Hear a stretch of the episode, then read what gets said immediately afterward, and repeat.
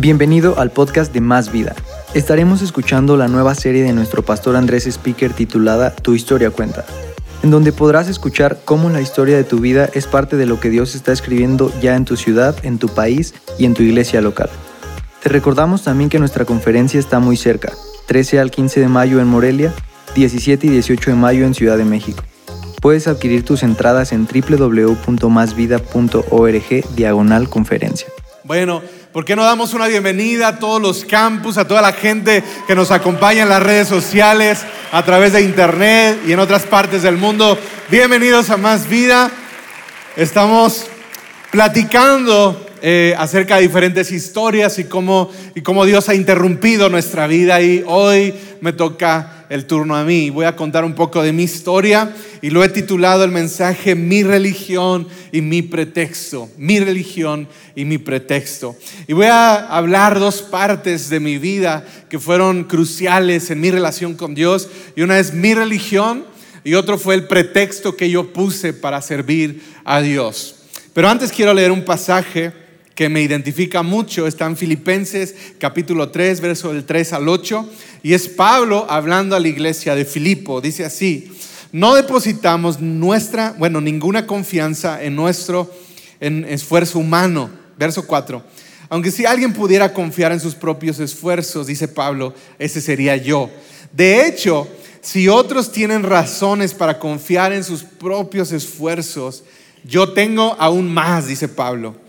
Fui circuncidado cuando tenía ocho días de vida. Soy ciudadano de Israel de pura cepa y miembro de la tribu de Benjamín. Un verdadero hebreo como no ha habido otro. Está diciendo él, he sido judío de hueso colorado. Fui miembro de los fariseos, quienes exigen la obediencia más estricta de la ley judía. Verso 6. Era tan fanático, dice Pablo, que perseguía con crueldad a la iglesia. Y en cuanto a la justicia, obedecía la ley al pie de la letra. Verso 7. Antes creía que esas cosas eran valiosas, pero ahora considero que no tienen ningún valor debido a lo que Cristo ha hecho. Así es, todo lo demás no vale nada cuando se le compara con el infinito valor de conocer a Cristo Jesús mi Señor. Padre, gracias en esta mañana por tu presencia. Gracias por tu amor, gracias por tu misericordia, gracias por tu palabra. Yo te pido que uses mi vida, mis labios, mi testimonio, mis palabras, mi voz para animar, para inspirar, para edificar a cada corazón en este lugar y quien escuche este mensaje.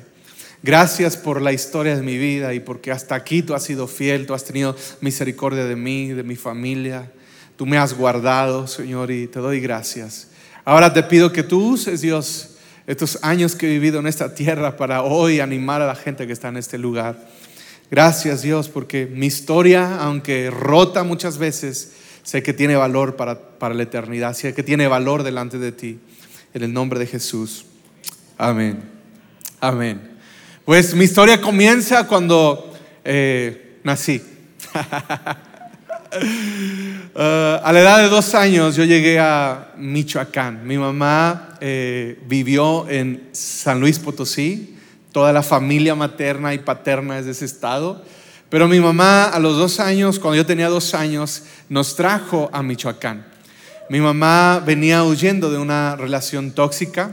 Eh, yo soy el segundo de, cinco hijos. Quiero presentarles a mi mamá y a dos de mis hermanos. Ahí está mi mamá. Eh, ahí está mi hermana Judith.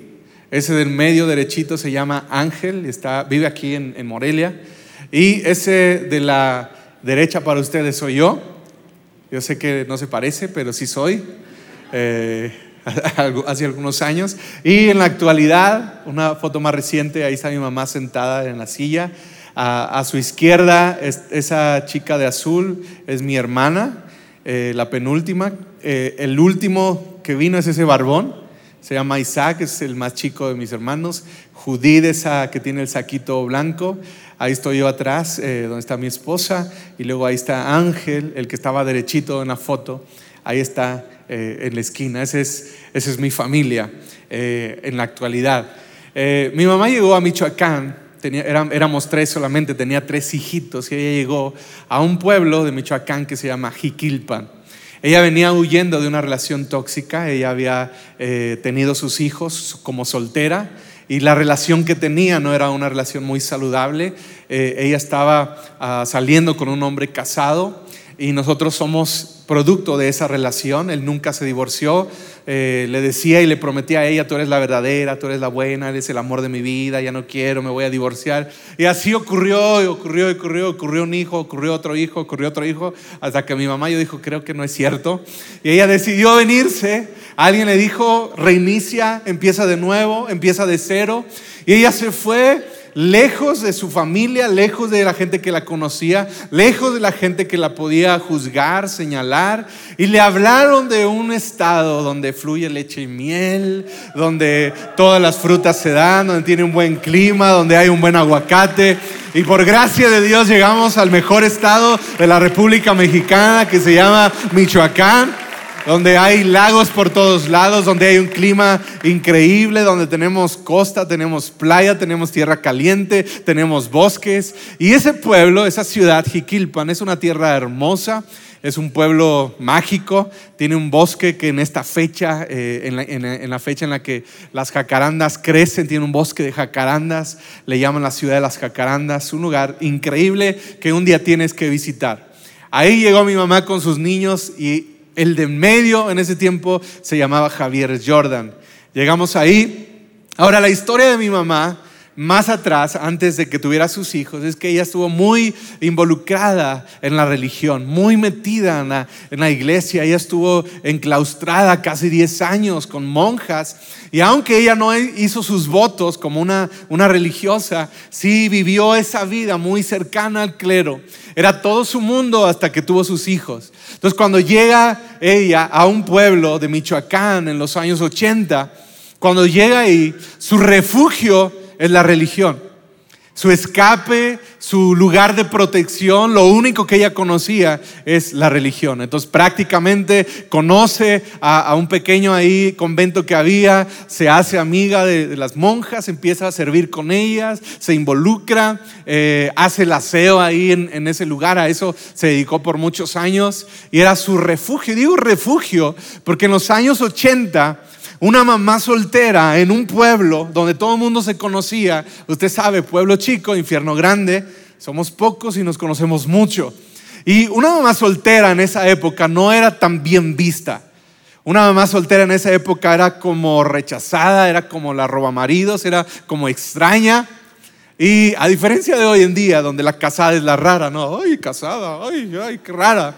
Pero en esa época era diferente, aunque ya saben, Michoacán eh, es, un, es, es un estado con muchos migrantes y la verdad es que la mayoría de los hombres en los 80s, en los 90s, no estaban en Michoacán, en los pueblos, estaban en Estados Unidos o habían migrado a otras ciudades más grandes. Pero aún así una mujer sola, con hijos, era, era, era rara, era extraña, era rechazada. Y, y, el refugio que tuvo mi mamá fue, fue el clero, fue la religión, fue la iglesia. Entonces crecimos con mis hermanos muy apegados a una religión eh, éramos conocidos como los hijos de Doña Sofi, mi hermano y yo, porque llegábamos fielmente cada semana a la iglesia, bien peinados como Benito Juárez, ¿verdad? Con, así como Ner, con la pantalón hasta acá, y, todo el mundo que decía, ah, los hijos de Doña Sofi participábamos, leíamos a veces los evangelios, recogíamos la limosna, estábamos ahí metidos, eh, ahijados del Señor cura del pueblo, éramos metidos, metidos, rezados el rosario y lo rezábamos bien con sus misterios y todo, nada de que bola chica, bola grande, no, no, no, no, era, era bien rezado, éramos esa clásica familia de hueso colorado, sabíamos rezar, sabíamos orar. Yo me acuerdo de un libro que usábamos, una revista que usábamos cuando rezábamos el rosario y, y me impactaba, me generaba imágenes no sé, me, producía algo porque era como un cómic de la crucifixión, de la pasión de Cristo y estaba bien desgarrador. Ahí estaba Jesús, se veía todo desfigurado y, María y, Pilato y, a mí me encantaba rezar el rosario por cuando, usábamos el libro, porque era así como, era como muy misterioso todo y, tengo escenas con mis hermanos en mi mente eh, ah, rezando el rosario y, yo embobado con, con, las imágenes, así como, como no sé qué me imaginaba.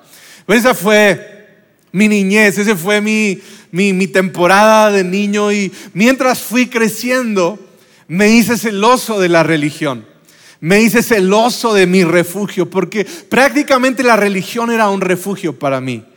Yo sé que muchos fabrican refugios en su vida. Algunos su refugio es una cuenta de banco, algunos el refugio es la familia, algunos su refugio es, ah, no sé, una carrera, algunos su refugio es una persona. Pero para nosotros, para mi familia, para mi mamá, para mi niñez, el refugio era la religión, mi religión. Fui creciendo y por ahí a los 12 años, 12, 13 años, yo recuerdo que empezaron a llegar algo que yo no había escuchado antes al pueblo. Empezaron a llegar aleluyos. Y a mí me molestó mucho que llegaran aleluyos al pueblo. Yo dije, ¿y estos qué traen? Estos incircuncisos. ¿qué onda con estos hermanos o aleluyos? Y, y, me dio mucho celo, así como, como Pablo, yo me sentía como que tenía que cuidar de la creencia, de, mi, de mi, refugio, sentía que, que, tenía que protegerlo. Y, yo me acuerdo que eh, expresé esto con algunas personas y me dijeron, ah, este, este morro, cállate.